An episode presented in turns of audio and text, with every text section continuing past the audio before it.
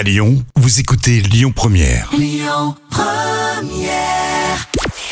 Bonjour Rémi, bonjour Jam. Comme tous les jours, on jette un œil aux audiences. TF1 est arrivé en tête hier soir avec la comédie Alibi.com qui a rassemblé près de 5 millions de personnes derrière leur télé. Ça représente 22% de part d'audience. France 2 arrive juste derrière avec là aussi un film Fête de famille. France 3 complète le podium avec la série Les Enquêtes de Morse.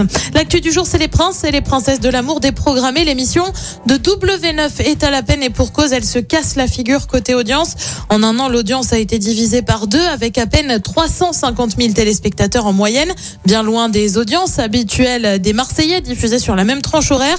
Euh, conséquence, et ben la chaîne déprogramme les derniers épisodes qui sont remplacés euh, par un dîner presque parfait dès ce soir avant le retour des Marseillais spécial 10 ans à partir du 21 février. Et puis, on le connaissait dans Danse avec les stars. Il va désormais animer Good Singers.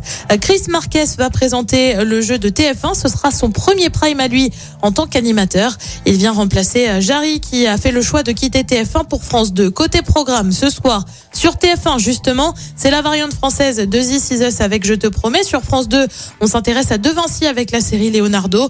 Euh, France 3 mise sur le cinéma avec le film Mon Inconnu. Et puis sur M6, c'est un documentaire. Rewild la nature reprend ses droits. C'est à partir de 21h10. Écoutez votre radio Lyon Première en direct sur l'application Lyon Première, lyonpremière.fr et bien sûr à Lyon sur 90.2 FM et en DAB+.